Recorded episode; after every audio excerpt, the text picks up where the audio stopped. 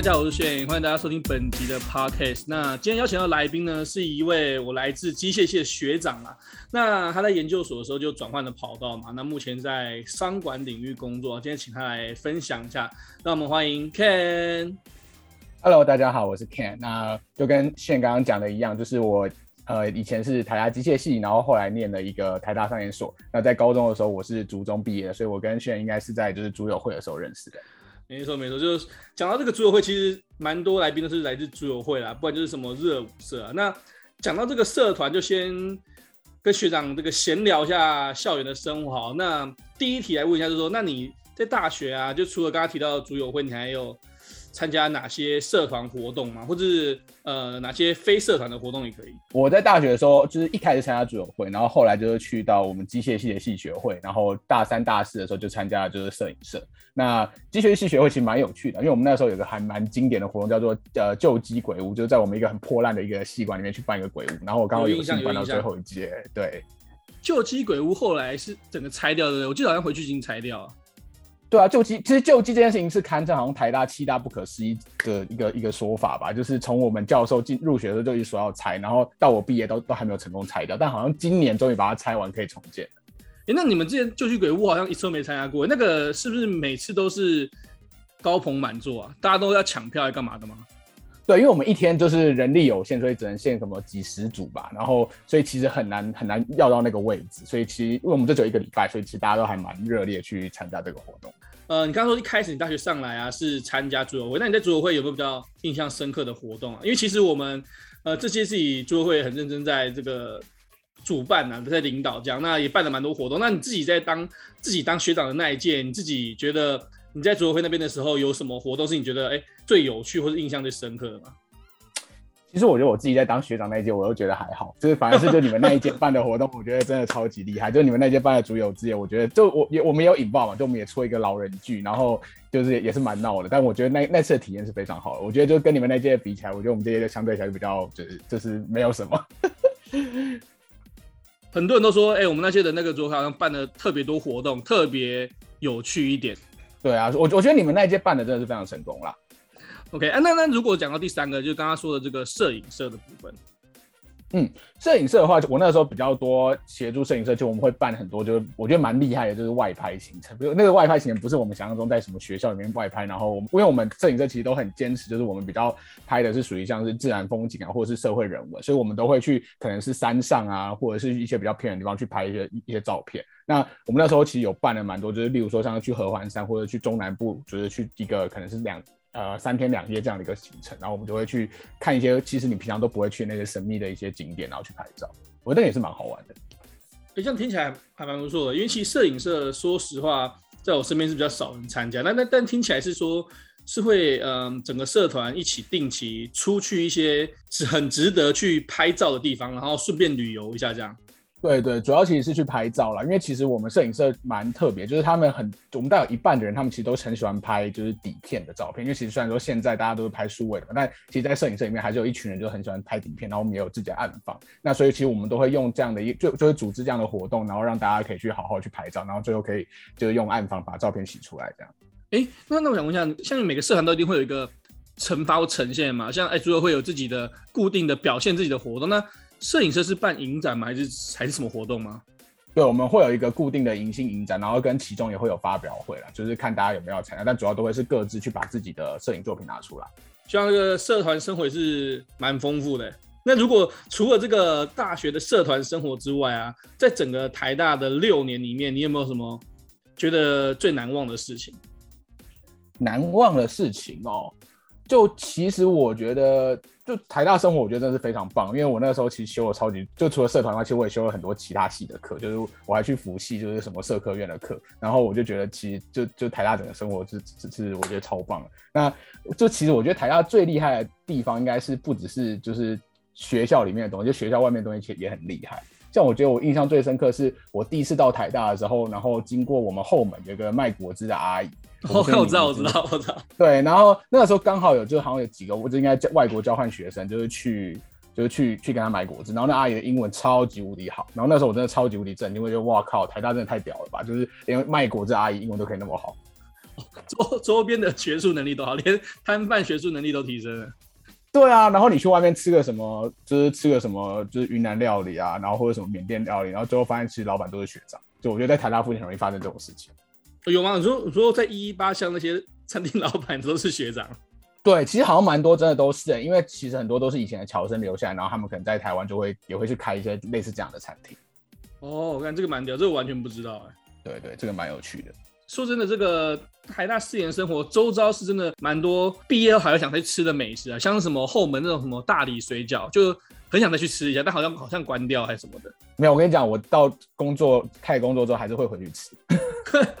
你 工作还会定期回去台大周遭吃晚餐、吃午餐？因为我对，因为我第一份工作其实。办公室在台大附近，所以就是我们变成说一群人就全部都哎、欸，我们回去那个就一一八巷去吃饭，还蛮常发生这种事情的。啊，代表时期真的是蛮好吃的，实际上真的蛮好吃的。嗯，其实刚刚前面最前面就有提到，其实学长一开始是机械系，然后后来再转换跑道到商研所。那先讲机械系好，就是在机械系这四年生活啊，你当初为什么选机械系？是一样是分数到吗？还是说你其实原本就对机械比较有兴趣？我觉得就是分数到，然后因为那个时候其实我的填志愿的顺序就是我把台大填一填填完，然后就直接填成大。然后因为我那个时候其实跟很多新竹人一样嘛，就是我们都希望大学至少可以离开一下新竹，离开一下 SPA 尖山，所以那个时候我就是把台大的科系就照分数填一填，然后就填到机械系了。既然是不小心被分进来台大机械系，那读了这四年，你有什么感想？嗯，我觉得机械真的蛮难的。就是我觉得这还是我现在的感想，就是我后来转换跑到这里，还是觉得机械真的是蛮难的。就说你真的觉得呃那些数理啊、力学真的是太艰深了？呃，我觉得是难啊，然后又很广，就是你要真的把它学好，我觉得是非常非常的有挑战。大学四年念完机械系，然后你说你符合一些呃其他学院的呃社会相关的，或是你最后到商管学院，是因为上了某堂激发了你对这个其他领域的兴趣嘛？然后才让最后的选择不一样。呃，我觉得没有诶、就是其实我一开始念一念就是理工科系，我目标也就只是会念大学而已。然后我研究所本来就会比较想走就是商管或者是可能法律相关，这是我原本的的 plan 啊。因为我知道我不是那么一个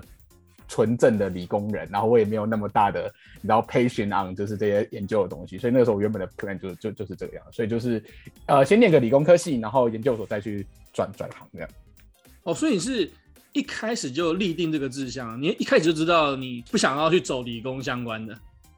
呃，应该这么说好，因为我觉得就是这一段我学过去的学习过程中见过太多理工天才，那些人真的是非常厉害，然后我知道我不是，所以如果说你要在同样一个跑道上跟他们竞争，我觉得就是一定会被他就是就是就是屌虐嘛。那我觉得就还是先找找自己的优势吧。你刚刚既然这样讲，那你觉得哪个人人格优势让你觉得说，那我可能比较适合商演？我我举个例子好，就那个时候其实念机械系，我们很多时候会讨论到说，你今天这个技术到底要怎么样推广到这个市场上？那我觉得很多时候就那些很非常 technical 的人，他们其实会想说，那我如何在技术上不断去优化嘛？就我把这个东西做得越好，然后我一定就可以越成功。但那个时候其实我就会觉得说，我我我我的思考的面向就会是说，那今天这东西做得很好，但是如果别人不知道。或者是说没有实际上使用的地方，其实也就没有用。那我就我就会更好奇说，那我到底如何可以卡内到真的需求跟这个好的技术？所以那时候我就觉得说，哎、欸，如果我想做这件事情，那是不是其实我应该去比较偏商管这样的领域？哦，就是说呃，在一些讨论的时候，发现其实跟大家思考的思维有点不一样，这样。对，就我就觉得我会比较没有那么单纯的在技术面上，我想要去做一个追求左右，反而是想说，就是 OK，你这技术很棒，但我如何让你就是卖得更好，或者说更多人喜欢，我觉得反而是我比较有兴趣的事情。你念到商研之后，它里面也是分所谓的五个五大领域在做研究吗？嗯，对，也是有五个领域，但我现在其实有点忘记了。但 whatever，反正就它也是有分不同的领域啊。OK，那那你当初 focus 的是哪个方向？我那个时候修，因为其他这些领域主要都是看你修课啊，跟你论文找怎么样老师。那我那时候比较偏的是呃，就是策略面，就是人家说叫做 strategy，就是呃，你今天一个公司该如何好好发展，然后去规划你说的的的的的 plan，然后就是就是这个是策略。然后我也修了比较多像是呃统计分析相关的课程。那时候我是比较偏向这两个领域。这边就来直接做个大差别比较，就是说你现在是呃在大学念了四年的理工，然后在研究所又念了这个商管，嗯、那你觉得两个群组的学生最大的差别是什么？他们给你的感觉，或者你最大的体悟是什么？在两个不同的领域当中，呃，我觉得这边呃，这个可能会有点就是政治不正确，但是我觉得就是通常啊，在对通常在理工背背景的这些学生，我觉得会比较认真，然后我我们其实会比较就是重视在我如何把我这东西学得好，然后学得很很很很很很熟练。但是我觉得在商管这边，他们会比较清楚说，到底今天他每做一个动作，会对他未来到底有什么样的帮助。像我，我觉得我很需要一件事情是，就是我那时候刚转领域到研究所，然后因为其实我们那时候都要找实习嘛，我不确定那个时候有没有找过实习，然后我就去有比较过我的 rest 我的履历跟我就是从就是商管院直接出来的同学履历，就是我觉得那就是个十万八千里，就是我的履历上面就只有 OK，我有念过书，然后有什么科科系，然后分有有有什么科目，然后分数是怎么样，但是他们就会很就是你知道 comprehensive 就是很完整，然后各种东东西都有故事可以说。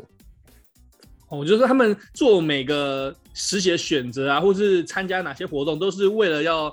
最后有个目的，要让他整个整个故事说完的感觉，就是有目的的，有最终目的的去做这样。对，而且我觉得相对起来，他们更早，相对理工科系人更早要做选择吧，因为我觉得理工科系人可能更多就是我把书念好，那我可以 secure 我未来的可能 career 就会蛮成功的，然后或是我一个稳定的工作。但是商管科系，我觉得他们都会更清楚说，到底我今天。A 跟 B，我到底选哪个对我来说是比较有意义的？然后他们，然后这个对于我未来的的职业发展有没有什么帮助？我觉得他们在这方面会更比我们更早的去意识到这件事情。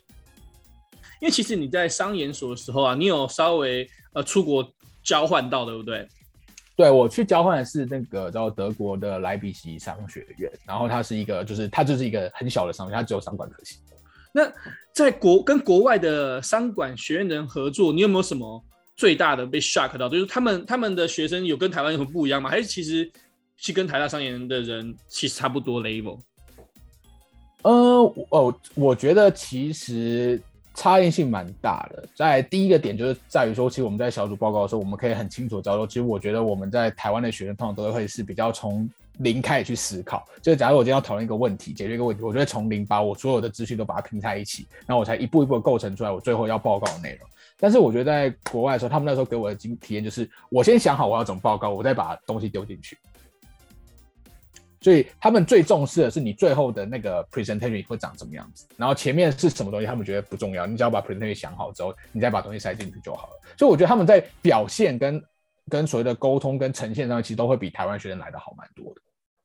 OK，他们就是从尾巴开始 build up 上来的。对对，他们觉得就是不管你东西前面东西多好。不重要，你只要最后 presentation 好就好了。那所以很多时候台湾学生做做的报告会是说，其实我东西很多，但是我报告因为我没有太多时间去去想好我要怎么讲，所以最后你就讲不出来。哦，这个这个好像蛮重要，就是说，其实其实正常的一个要说服人家或是跟人家提案的时候，其实应该要从想要怎么讲，我最后想要呈现怎样，再来准备材料，这样可能是比较好的方法。对啊，对啊，对啊，对啊，所以就变成说，我们台湾学生，我觉得那时候做报告，可是我原本内容有九十分，那我最后讲出来只有六十分。那在德国的时候，那时候我的我的就是同学们，他们就是可能东西只有七十分，那他们可以讲成九十五分。那这样他们一比下来，其实他们就会比我们表现来得好。所以我觉得这是最大的差别了。说到这边，其实我觉得想到一题额外，然后也是，嗯，我最近刚好有一些呃体悟了解，然后有点兴趣，就是说。其实，在很多人，在我身边很多的同学，在接近这个三十岁左右，都有打算要去做一些额外商管的进修。很多理工科系的，maybe 去 MBA 啊，或者是不管是在职，或者是去国外。嗯。那你觉得 MBA 对理工科系的人，他是不是真的加分？还是其实说，其实呃，现在这个时代也没有那么强调说，我一定要再去念个 MBA。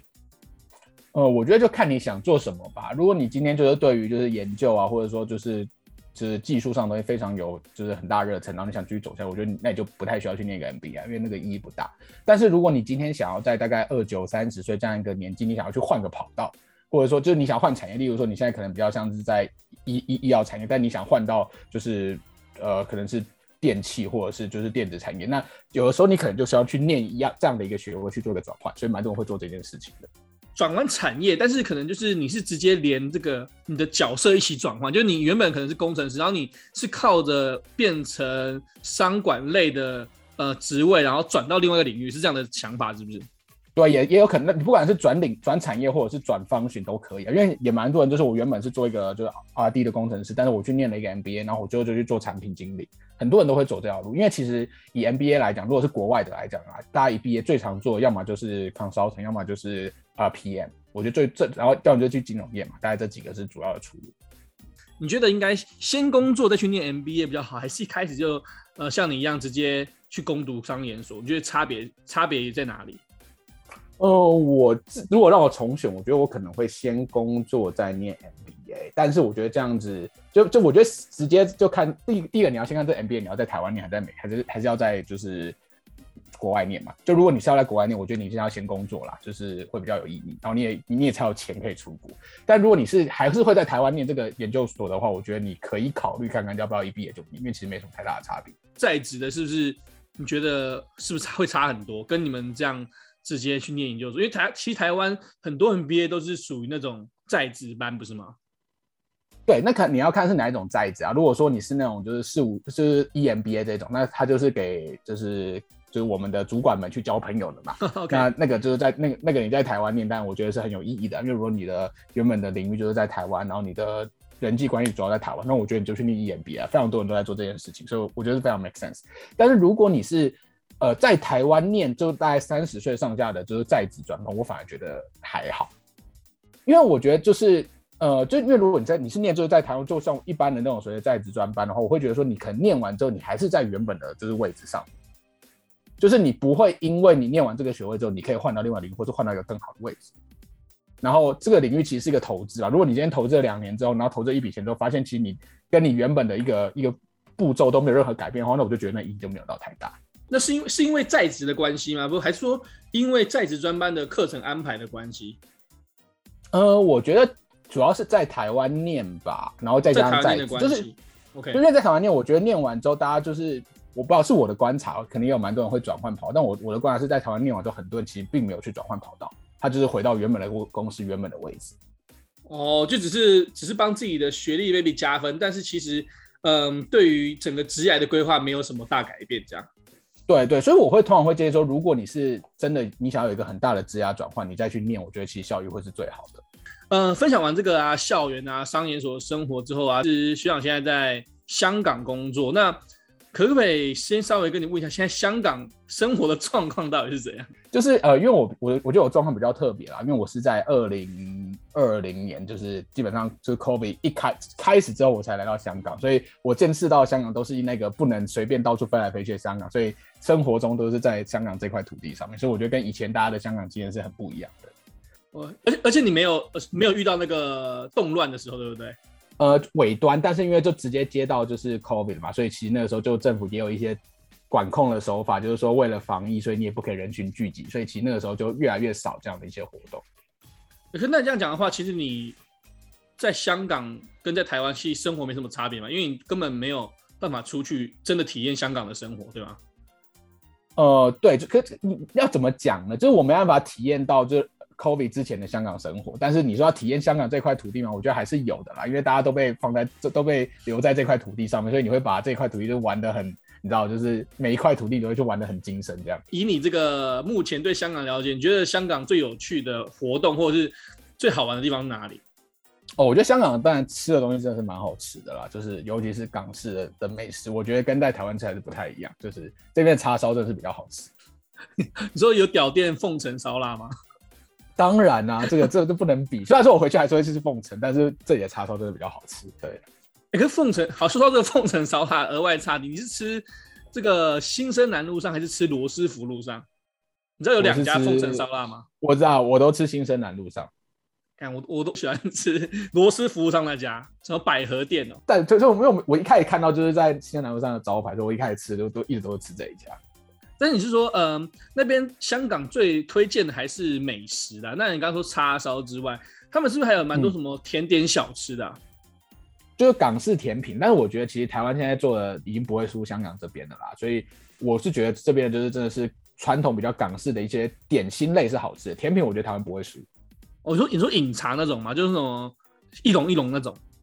对，一笼一笼烧麦啊，然后或者是就是那些小点，我觉得他们真的做的蛮好吃的，然后他们的汤也是真的煲的蛮好喝的。但是到时候到时候可不可以请你稍微推荐两个你最爱吃的，然后我们把照片放在 IG 一下好了。可以啊，可以啊。然后我觉得香港还另外一个很棒，就因为它其实就是海嘛，它就是这个岛，所以其实你要去做水上活动，或者说你要去什么离岛啊，那都非常方便。像我一刚来的时候，有一阵我就是每个礼拜我会去，就是这边有个地，就是他们有一个地方就是很多码头，我们叫中环码头。那它有呃可能一到八号的不同的码头，那我觉得每周选一个码头，就是去那边坐船，然后坐到它的目的地，这样也是蛮好玩的。OK OK。好，那今天闲聊最后一题啊，我们要回归一下这个本频道这个几乎每个访问者都会问的一题啊，就是说大学的时候啊，学长有没有什么印象难忘的心动时刻？哦，我觉得有哎、欸，其实是从我就是从机械系毕业，然后第一次去那个商研所上课的时候，就是那时候一走进就是教室，然后我发现我的同学有一半是女生，然后那个时候我真的觉得非常的震惊。但这个是心动时刻，还是这个整体这个爆炸？因为你这样不是针对一个人，是整个教室你都心动，是不是？就是那个氛围让我非常的心动，就我第一次体验到，哦，原来就是不是念男教是这种感觉。哦，所以你的心动时刻是在踏进这个 商管商管学院的教室的时候的那个瞬间。对，没错没错，因为你知道我那时候我我念机械系，我那一班整班只有三个女生。然后，所以我们一般上课的时候，其实都基本上都是男生，就跟我们以前在祖宗男校是没有什么太大的不一样。我了解，但你但也不能这样讲啊，因为呃，我记得以前在我们那时候，不是会有很多那种，比如抽学伴啊，什么联谊，其实也蛮蛮风行的啊。哦，对啊，对啊，但我觉得就是上课的时候还是不太一样，因为我觉得我们以前就是上课的时候就是比较就是放松的状况嘛，所以就是我我觉得就会跟男校的时候是一样。哦，就是感觉什么，哎，怎么上大学还在念初中？对啊，而且就是以前我们上课不是都会穿什么球裤或是什么就是戏服去上课嘛，这不是很正常嘛？但是我去上研所的时候，很多同学就真的都是穿就是衬衫然后西装来上课。哇，这个这个太太颠了吧？这好颠哦。没有，因为可能是他刚好要顺便去面试啊。但是我我觉得就大家其实普遍上穿的会比较正式一点点。这个例子是不是 overall 的心动时刻？那有没有这种比较个人的心动时刻？针对。一位一位这个女神之类，或是说 maybe 你采取什么行动想要追到她那种感觉，这个反而还好哎、欸。我觉得如果回顾大学生，我反而是毕业之后比较多。这是大学生我觉得还好，大学生我觉得最心动的就真的是踏进管院学校那 管院教室那一刻。那你刚刚既然提到说你觉得比较印象深刻都是在你毕业后，那你毕业后最经典的例子是怎样？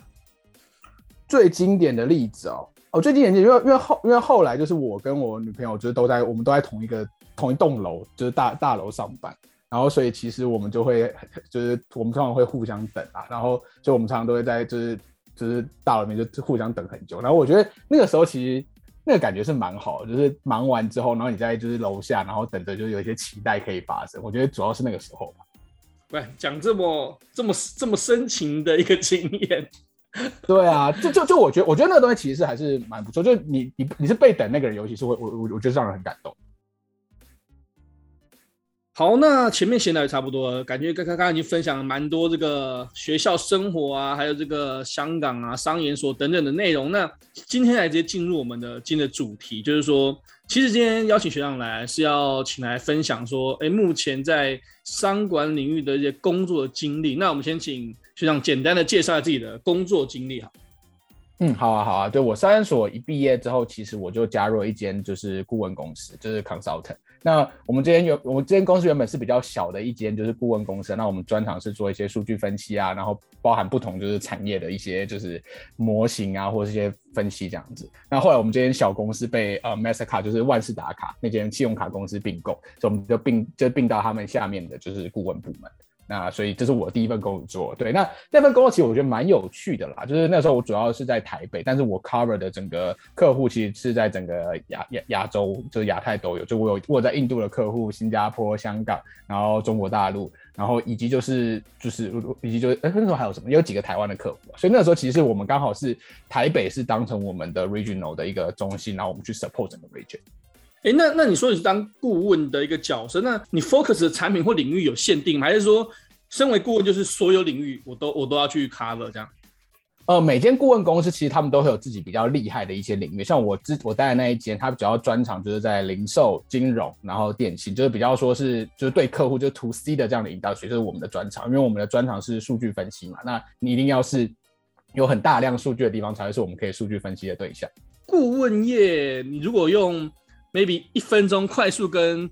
工学院的学弟妹介绍，顾问业到底在干嘛？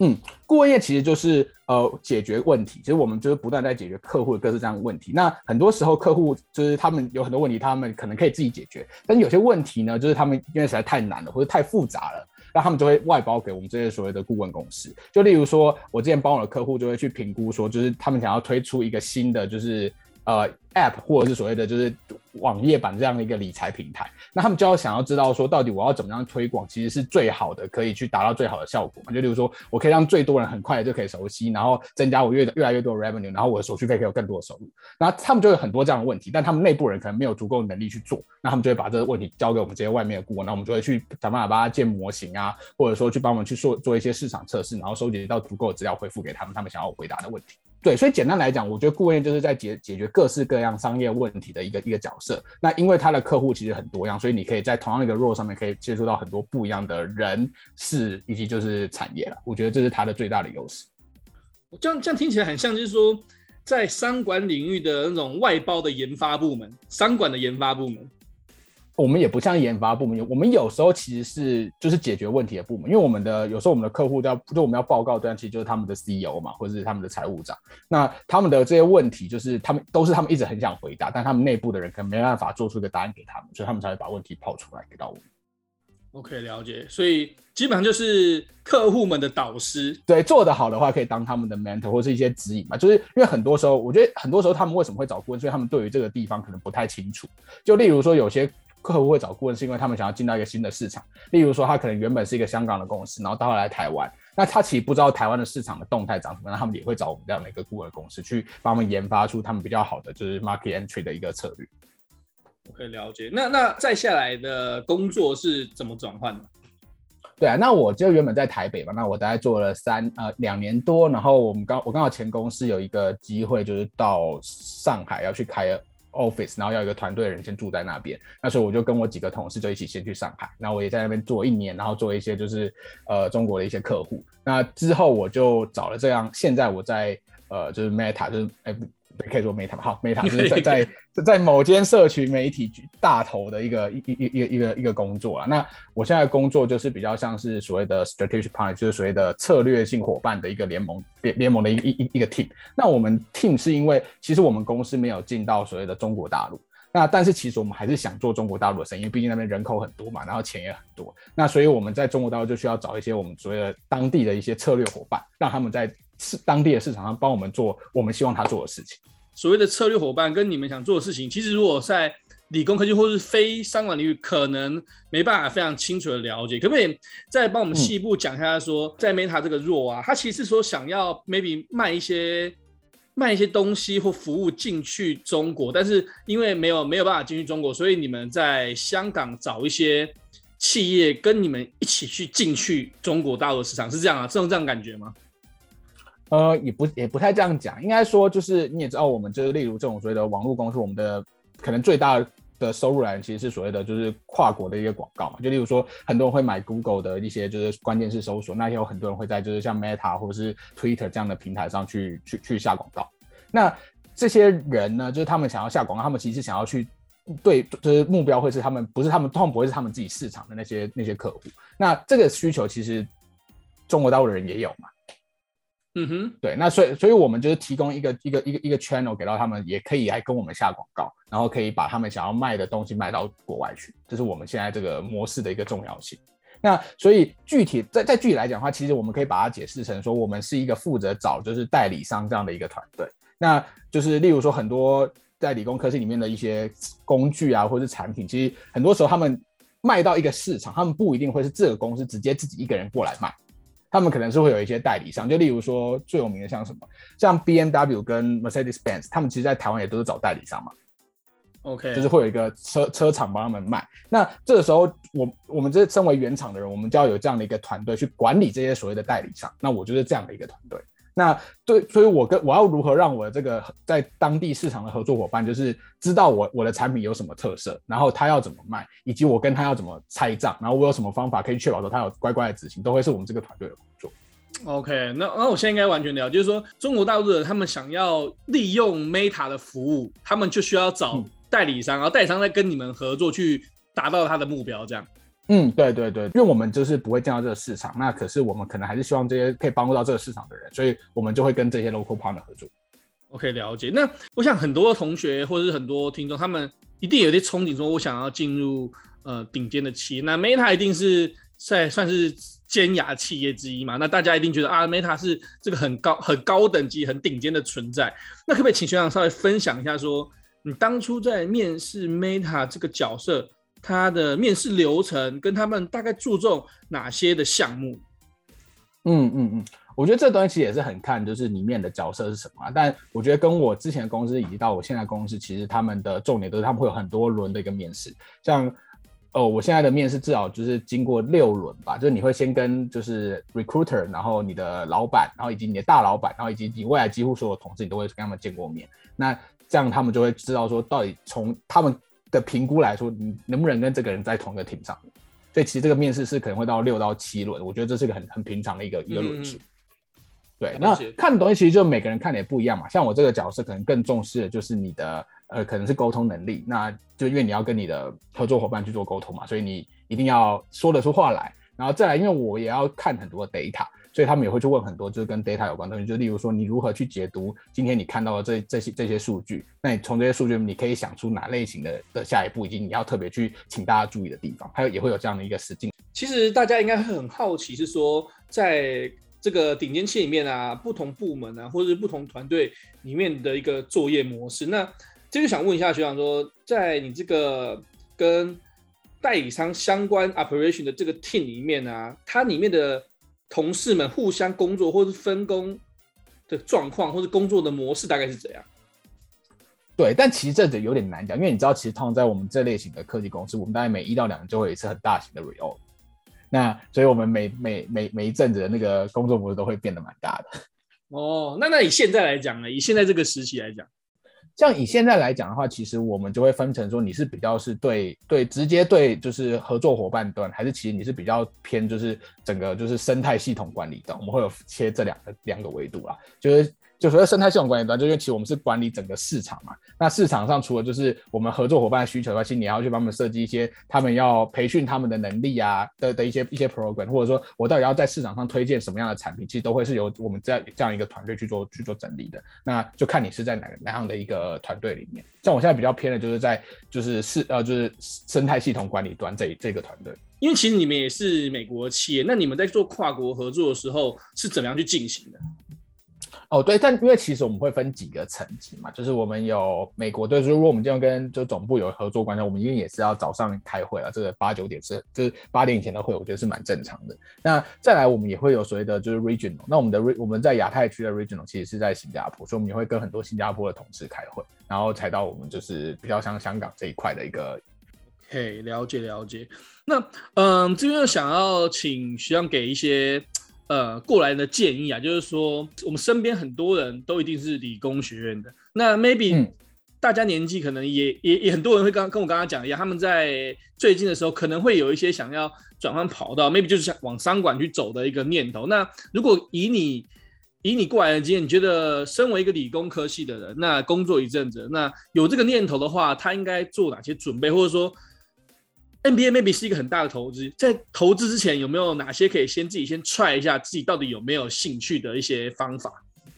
嗯，对我我我觉得其实这个问题问的我觉得非常非常好，那我觉得也很恰当。那我觉得所有就如果你想要管到就是转转到就是商管领域的人，就是你可以先去试的一件东西，其实叫做你到底喜不喜欢就是沟通。然后跟带一个团队，我觉得这是一个很大的一个重点，因为其实很多商管人员最后你的工作就是主要是沟通，然后或做所谓的就是像 project management。那其实你如何去把这整个流程搞得清楚，然后把大家喜欢的东西、不喜欢的东西全部都摸熟，然后让大家可以有一个共识，我觉得是一个很难的工作。那如果你在你过去当身为一个工程师，然后你对于这些类型工作就已经很排斥的话，那我觉得你就可以先不用想这件事情。但如果你还可以接受，那我觉得你这可以再去考虑你要不要做这个下一步。OK，了解。所以主要在主要以你的过来的经验，在商演这条路上最重要的还是就是沟通能力这项。对啊，沟通，然后以及就是你到底有没有就是批判性思考，你要说所谓的 critical thinking 嘛？那我觉得这东西其实对理工科技人来讲应该不会到太难，所以我觉得对理工科技来讲最难的真的都是沟通，然后跟你的整体的就是 project management。